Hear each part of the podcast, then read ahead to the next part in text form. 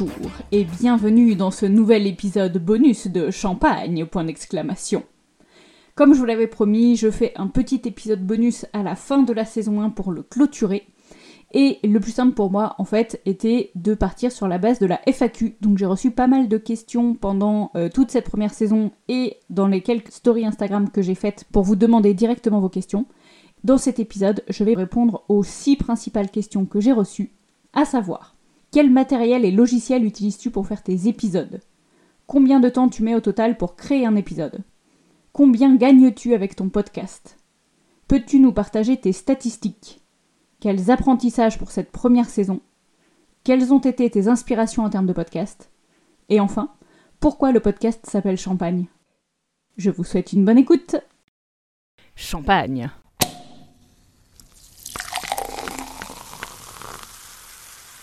La première question qui est revenue le plus souvent, c'est du technico-technique, les gens. Vous n'êtes pas très originaux.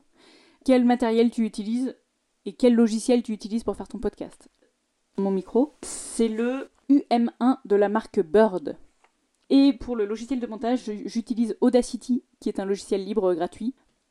Je suis hébergé par Ocha, qui est euh, une solution d'hébergement de podcast qui ensuite redirige euh, vers la plupart des plateformes d'écoute de podcast. Donc ça m'évite d'avoir à uploader sur 50 plateformes différentes. Deuxième question qui est revenue aussi plusieurs fois. Combien de temps tu mets pour créer un podcast? Vous n'êtes pas prêts les gens. Vous n'êtes pas prêts vraiment.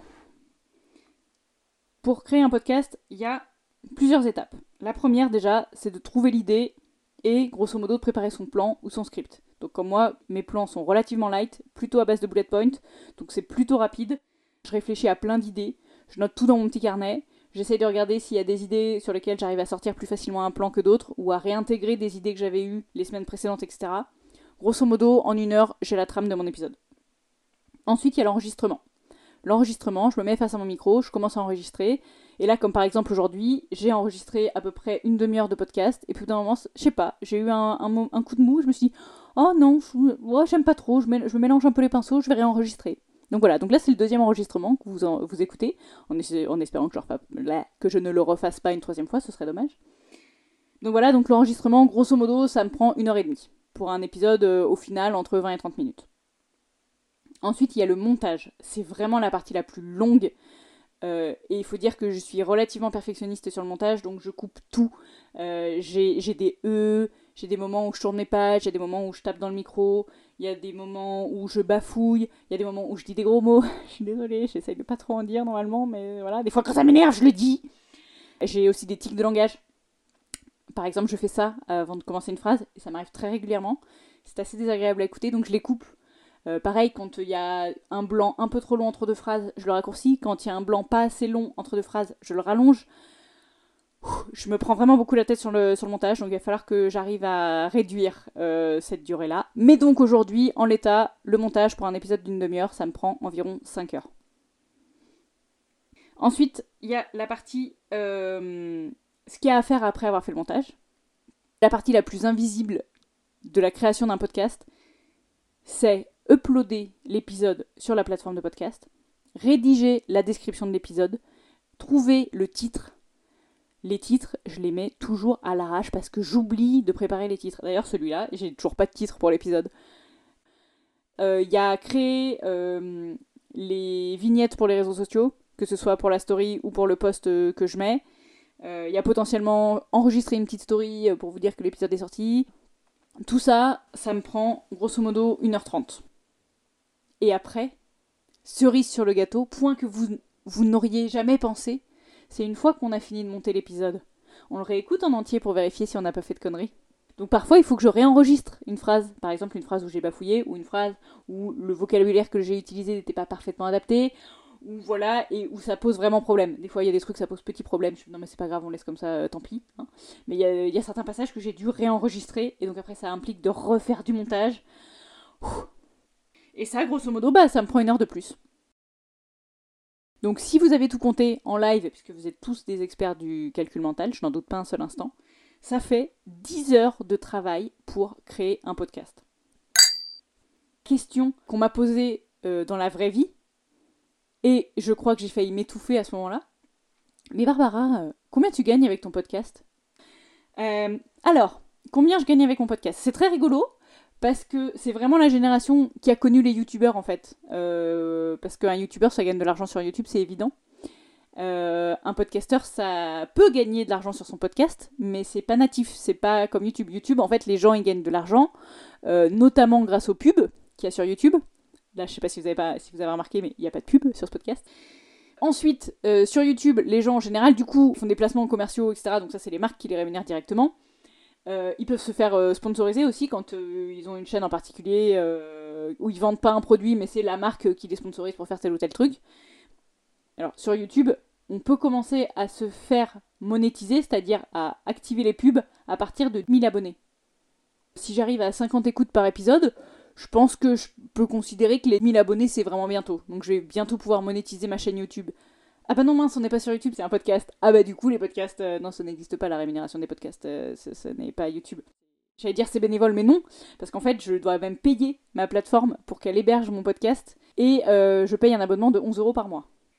Donc combien je gagne avec mon podcast Moins 40 heures et moins 11 euros par mois. Peux-tu nous partager tes statistiques? Je sais pas vraiment ce que vous avez derrière la tête quand vous dites statistiques, alors du coup je vais vous présenter les épisodes qui ont le mieux marché et leur nombre d'écoutes. L'épisode de la première saison qui, à date, a eu le plus grand nombre de téléchargements est La plus grosse feignante de l'humanité. Cet épisode a eu 94 téléchargements euh, depuis sa sortie. Le deuxième épisode, le plus écouté, a été Nagez-vous vraiment dans l'océan des possibilités de votre vie? Qui a eu quant à lui 83 téléchargements. Le troisième épisode le plus écouté est Votre principal objectif pour 2023 échoué qui lui a eu 76 téléchargements. L'épisode qui a quant à lui le moins plu, ou en tout cas qui a été le moins téléchargé, peut-être que je n'ai pas assez communiqué dessus, est Un projet réussi, c'est un projet bien géré, la gestion de projet pour les nuls, qui a eu 47 écoutes. C'est le seul épisode qui n'a pas dépassé les 50 écoutes. Je sais que la gestion de projet fait pas rêver, mais si vous avez envie de l'écouter, surtout n'hésitez pas, c'est le concentré de mes 12 ans d'expérience en gestion de projet. Je pense que ça vaut le coup de l'écouter. Quelles ont été mes inspirations en termes de podcast? Le premier que j'ai noté, c'est le podcast qui s'appelle La Percée de Ntoyi. C'est un mec, c'est un musicien qui est aussi euh, entrepreneur à côté, je crois qu'il fait du web marketing. Il fait des épisodes de bilan, je crois qu'il en fait un par mois. Et ils sont toujours hyper enrichissants, mais il explique vraiment ce sur quoi il a travaillé, ce qui lui a permis d'avancer, les erreurs qu'il a faites, etc.. Il fait une vraie analyse sur lui-même et je trouve ces épisodes-là vraiment passionnants. Si vous avez envie de les écouter, surtout, n'hésitez pas. Ntoyi. N-T-O-Y-I. Ensuite, le deuxième, j'allais dire podcast, mais c'est des épisodes spécifiques dans un podcast que j'écoute. Euh, c'est les épisodes Bottage de fesses de Aline de The Bee Boost. Euh, donc Aline de The Bee Boost, c'est une, euh, coach business qui est là pour encourager les gens euh, qui bah, ont un business soit en ligne, soit un business réel. Et euh, assez régulièrement, elle fait des petits épisodes Bottage de fesses. Donc en fait, elle prend euh, un commentaire qu'elle a reçu, une, euh, discussion qu'elle a, euh, qu'elle a écoutée, un truc qui l'a marqué en fait, ou, ou une idée reçue, et elle se dit mais en fait je comprends pas pourquoi les gens pensent ça. Les capsules sont assez courtes, elles doivent durer 10-15 minutes, et pendant 10-15 minutes elle nous explique pourquoi cette idée-là c'est une connerie sans nom, et pourquoi il faut surtout pas faire ça, et ce qu'il faut faire à la place. Et j'aime beaucoup la manière dont elle présente le sujet, parce que c'est vraiment... Alors c'est toujours... Déjà elle est en impro, euh, c'est toujours cash, elle montre vraiment sa conviction et je trouve ça vraiment chouette. Et j'aimerais que, euh, à terme, mes, mes, épisodes y ressemblent un peu plus. Ensuite, en 3, j'ai noté Chloé Bloom. Je ne sais pas si vous connaissez Chloé Bloom, c'est euh, une influenceuse et entrepreneuse qui parle de développement personnel. Et euh, vous êtes peut-être étonné de la retrouver là si vous la connaissez, parce que c'est quelqu'un qui parle surtout de spiritualité, de petites fleurs, de prendre du recul sur la vie, euh, d'esprit, d'âme, de machin. Bref, c'est complètement barré, complètement allumé. Mais en fait, j'aime beaucoup ces épisodes quand même. Et là, pourtant, il faut vraiment, il faut vraiment qu'il y ait un intérêt. C'est parce qu'en fait, dans la manière dont elle présente les choses, mon cerveau retraduit ce qu'elle dit dans un langage euh, logique et cohérent qui me parle beaucoup plus à moi. Et ça me permet quand même de me poser des questions, de voir les sujets sous un autre angle, et j'aime vraiment beaucoup écouter ces podcasts, alors que, a priori, on n'était absolument pas nés sur la même planète. Mais du coup, voilà, je pense que quelque part, ça m'inspire. Le numéro 4, c'est évidemment Une vie de liberté de Tony. Si vous ne connaissez pas ce podcast, c'est euh, une petite perle. Euh, Tony, c'est à la base un investisseur immobilier, c'est comme ça que je l'ai découvert, et en fait, il fait un podcast qui parle de la vie d'une manière générale. Donc, c'est parfois philosophique, parfois ça parle de problèmes très concrets, parfois ça parle un peu de tout et n'importe quoi. Et en fait, j'aime bien son, ton dessus. Il parle vraiment comme s'il parlait à ses potes, euh, de sujets divers et variés, mais au final, ça tourne toujours autour de son envie de liberté et d'entreprendre, etc., etc. Et j'aime vraiment beaucoup. Je sais pas si ce podcast-là s'y raccroche, enfin mon podcast se raccroche au sien, mais en tout cas c'est clairement une inspiration dans sa manière d'être, sa manière de parler, sa manière de, de communiquer, j'aime beaucoup. Et last but not least, comme on dit, le dernier podcast qui m'a inspiré s'appelle Chef par Sophie Plumer. C'est un podcast qui parle avant tout de RH, donc c'est vraiment très organisé entreprise, mais la structure de podcast en lui-même est géniale et c'est notamment elle qui m'a donné l'idée de faire une synthèse à la fin quels ont été tes principaux apprentissages avec cette première saison de podcast? Pour répondre à cette question, j'ai noté 10 points différents que je vais détailler. Le premier point, c'est que c'est long. Ça demande beaucoup de travail, en fait, de faire des podcasts. Je ne me rendais pas compte à quel point. Le deuxième point, c'est que faire un épisode en une semaine, par conséquent, quand on a d'autres choses à faire et d'autres obligations, ça a grignoté sur ma vie perso de beaucoup. 3. Ça confirme le fait que je me sens plutôt à l'aise à l'oral et que je suis pas trop mauvaise en improvisation. Alors, pour ceux qui savent, euh, j'ai fait de l'improvisation théâtrale, donc euh, j'avais pas trop peur sur ce sujet-là, mais être à l'aise dans une impro où on est avec d'autres personnes qui nous tirent vers le haut, c'est facile. Là, j'étais seule face à mon micro, je savais pas du tout comment ça allait se passer. 4. Il y a un podcast que j'ai refait quatre fois, que j'ai réenregistré quatre fois sur plusieurs jours différents. Au montage, je les ai tous un peu mixés les uns les autres parce que je disais des trucs intéressants dans chacun des podcasts. Ça a été une horreur absolue. Je ne sais pas combien de temps j'ai mis à monter cet épisode. Plus jamais je refais ça. Je ne mélangerai plus jamais deux podcasts enregistrés à deux moments différents. C'est fini. Apprentissage numéro 5. Il euh, y a un épisode euh, sur lequel j'étais pas à l'aise. Euh, j'ai réenregistré plusieurs fois et ça me plaisait pas. Donc j'ai pris en fait le dernier enregistrement, je l'ai donné à internet pour qu'il me sorte en fait le. Enfin, qu'il me fasse de la reconnaissance vocale et qu'il me sorte le script. Donc il y a des trucs qui font ça gratuitement, donc c'est génial, je savais pas. Et euh, j'ai récupéré un script euh, écrit. Alors évidemment, c'est la reconnaissance vocale, donc il y avait pas mal d'imperfections, mais ça m'a pas pris tant de temps que ça finalement de tout reprendre. C'est vraiment à l'écrit où là j'ai rebougé chacune de mes phrases, reformulé les trucs, remis dans le bon ordre, pour avoir un vrai script. Donc sur cet épisode-là, j'ai lu mon script dans mon micro. Et en fait, à l'écoute, ça ne s'entend absolument pas. J'avais vraiment peur de m'entendre lire comme quand j'étais en CP. Et en fait, non. Donc je suis assez satisfaite de ce truc-là. L'apprentissage numéro 6, c'est que c'est hyper dur de faire connaître son podcast. Parce qu'en fait, une fois que j'ai envoyé euh, à tous mes amis, à quelques connaissances qui, j'espérais, euh, pourraient être intéressés par le podcast, euh, ma maman qui a œuvré pour moi en envoyant à toute ma famille. Et puis voilà. En fait, je connais pas non plus un millier de personnes. Et du coup, j'ai vraiment besoin de vous, dans le sens où si vous aimez mon podcast, parlez-en autour de vous, s'il vous plaît. Et il faut que je réfléchisse à quelles actions je peux faire pour euh, le faire mieux connaître. Parce qu'en fait, sur les plateformes de podcast, je sais pas si vous savez, mais c'est pas comme sur YouTube en fait. On n'a pas de proposition de podcast à écouter. C'est on vient, on cherche un podcast, on le trouve. Voilà. Le point numéro 7, qui rejoint en fait ce que j'ai dit juste avant, c'est que j'ai des amis en or. J'ai la chance d'avoir des personnes qui ont vraiment pris le temps d'écouter les épisodes et de me faire des feedbacks. C'est génial d'avoir un feedback constructif sur son épisode. Euh, des gens, ne serait-ce que des gens qui disent Oh, c'est cool, euh, j'ai écouté ton podcast, euh, j'ai bien aimé. Sur Instagram, parfois j'ai 2-3 likes, mais c'est pas parce que j'ai un like sur la publication que ça veut dire que la personne a écouté l'épisode et l'a trouvé chouette. Donc voilà, si vous ne me suivez pas encore sur Instagram, suivez-moi. Euh, c'est champagne underscore point d'exclamation, point d'exclamation tout attaché, et underscore c'est le tiré du 8. Même les feedbacks négatifs, enfin critiques on va dire, sont super appréciables. Point numéro 8, Réfléchir à ce que je voulais mettre dans ce podcast, ça m'a vraiment forcé à faire le point pour savoir ce qui est important pour moi. Si j'ai un message à passer au monde, lequel c'est? Et donc du coup, en fait, j'avais fait une liste, je crois, d'une dizaine de sujets que je voulais aborder. Alors au final, qui se sont euh, mélangés et distribués dans plusieurs épisodes, mais c'est pas grave. Et c'était incroyable de me dire ah ouais, c'est à ce moment-là où je me suis dit ah ouais, l'indépendance c'est important pour moi. Je ne le savais pas. Ça m'a vraiment permis de mettre le doigt sur ce que j'ai appris de plus fondamental dans les dernières années. Et le dixième point, c'est que je me rends compte que je me bride encore beaucoup. Alors pas tant sur le contenu, parce qu'il y a peu de choses que je m'interdis d'aborder, pour revenir sur la présentation de mon podcast à une partie de ma famille, j'avais vraiment peur de leur déplaire.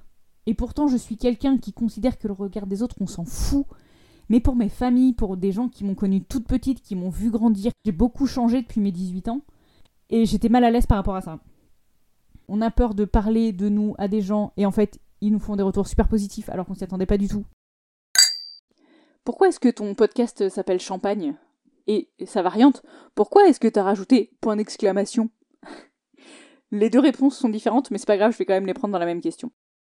Quand j'ai réfléchi à l'ambiance que je voulais sur mon podcast, j'ai voulu quelque chose qui me ressemble en fait. Et euh, du coup, j'ai réfléchi, bah, qu'est-ce que les autres perçoivent de moi quand je discute avec eux? Et un adjectif qui est souvent utilisé pour me décrire, c'est pétillant. Et j'avoue que j'aime beaucoup cet adjectif parce que c'est quelque chose de, de frais, qui sort de l'ordinaire, qui titille un peu les papilles. C'est vraiment un mot que j'aime bien. Il y a aussi le fait que le champagne, c'est doux, c'est sucré. En général, quand on a fini sa première coupe, on a très envie d'en boire une deuxième. Il y a aussi l'aspect alcoolisé, c'est-à-dire que l'alcool, il nous détend, il nous désinhibe, il nous rassure dans notre capacité à faire quelque part, avec modération, on est bien d'accord. Aussi, le champagne a une image un peu haut de gamme, un peu classe. Alors ça, c'est pas forcément qui je suis. C'est quand même ce que j'ai envie de donner dans ce podcast. J'ai envie de faire un podcast de qualité. Je considère qu'au final, ça colle bien avec ce que j'ai envie de faire dans ce podcast. Je bois très rarement du champagne dans ma vie, sauf dans les réceptions de l'ambassadeur. Heureusement, je n'en ai pas très souvent. Et en fait, les seuls moments où je m'autorise à boire du champagne, c'est quand j'ai quelque chose à célébrer. Et notamment quand j'étais euh, gamine, j'ai célébré mon bac je pense au champagne. Et pour moi, c'est vraiment une étape euh, importante, quoi. Tu as réussi à faire quelque chose qui n'était pas facile, et tu y es arrivé, il faut le célébrer, il faut le noter, et il faut que ça imprègne ton cerveau. Et donc pour moi, l'idée, c'est, on a envie de lancer un projet, on s'arrache pour faire son projet, enfin on arrive à atteindre ses objectifs, et bah, champagne. On sort le champagne, on fête ça, on célèbre ça, on a transpiré pour un truc, et on a enfin réussi à le sortir. C'est pas facile, on savait pas si on allait réussir avant de se lancer dans ce challenge-là. Et quand on y arrive, il faut qu'on se félicite. Et du coup, pour moi, l'objectif de ce, podcast, j'allais dire de ce champagne, c'est vraiment d'être là pour vous accompagner et vous encourager à lancer votre projet. Moi, mon objectif, c'est que dans quelques mois, vous puissiez faire péter le champagne pour célébrer une de vos victoires, quoi. Et donc, sur le point d'exclamation, là, c'est plus un problème technico-technique.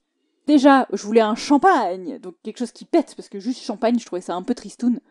Euh, le champagne, c'est pétillant, c'est la fête, c'est joyeux, c'est. Voilà, il, manquait le point d'exclamation. Le problème, c'est que déjà sur Instagram, on peut pas mettre de point d'exclamation dans le nom d'un compte, donc c'est un peu con. Et surtout, sur les plateformes de podcast, en fait, quand on veut chercher euh, un podcast, à considérer qu'on connaisse le nom euh, champagne, si on tape juste champagne, on trouve 50 podcasts sur des champagnes. Et on trouve pas le mien. Et si on rajoute le point d'exclamation à la fin de champagne, il est complètement ignoré par la recherche, donc c'est pas mieux. Du coup, je me suis dit que j'allais l'appeler champagne point d'exclamation avec point d'exclamation en toutes lettres et en un seul mot. Et en fait, ça fait un mot-clé quelque part. Quand je parle du podcast à quelqu'un, je lui explique cette anecdote et je lui dis si tu veux chercher mon podcast, tu tapes juste champagne point d'exclamation tout attaché et tu me trouves.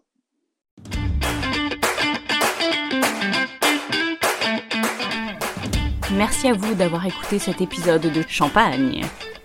Champagne, c'est le podcast dans lequel je vous partage mes récentes découvertes qui m'ont permis un changement d'état d'esprit incroyable dans les cinq dernières années.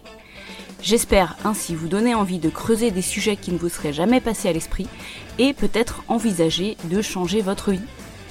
Vous pouvez suivre le podcast sur Instagram, champagne-du-bas, point d'exclamation, point d'exclamation écrit en toutes lettres, puisqu'on ne peut pas mettre de signe de ponctuation dans le nom d'un compte Instagram. J'ai découvert ça. J'attends là-bas vos commentaires, questions, feedback pour m'aider à améliorer le podcast et à répondre à vos questions d'aujourd'hui.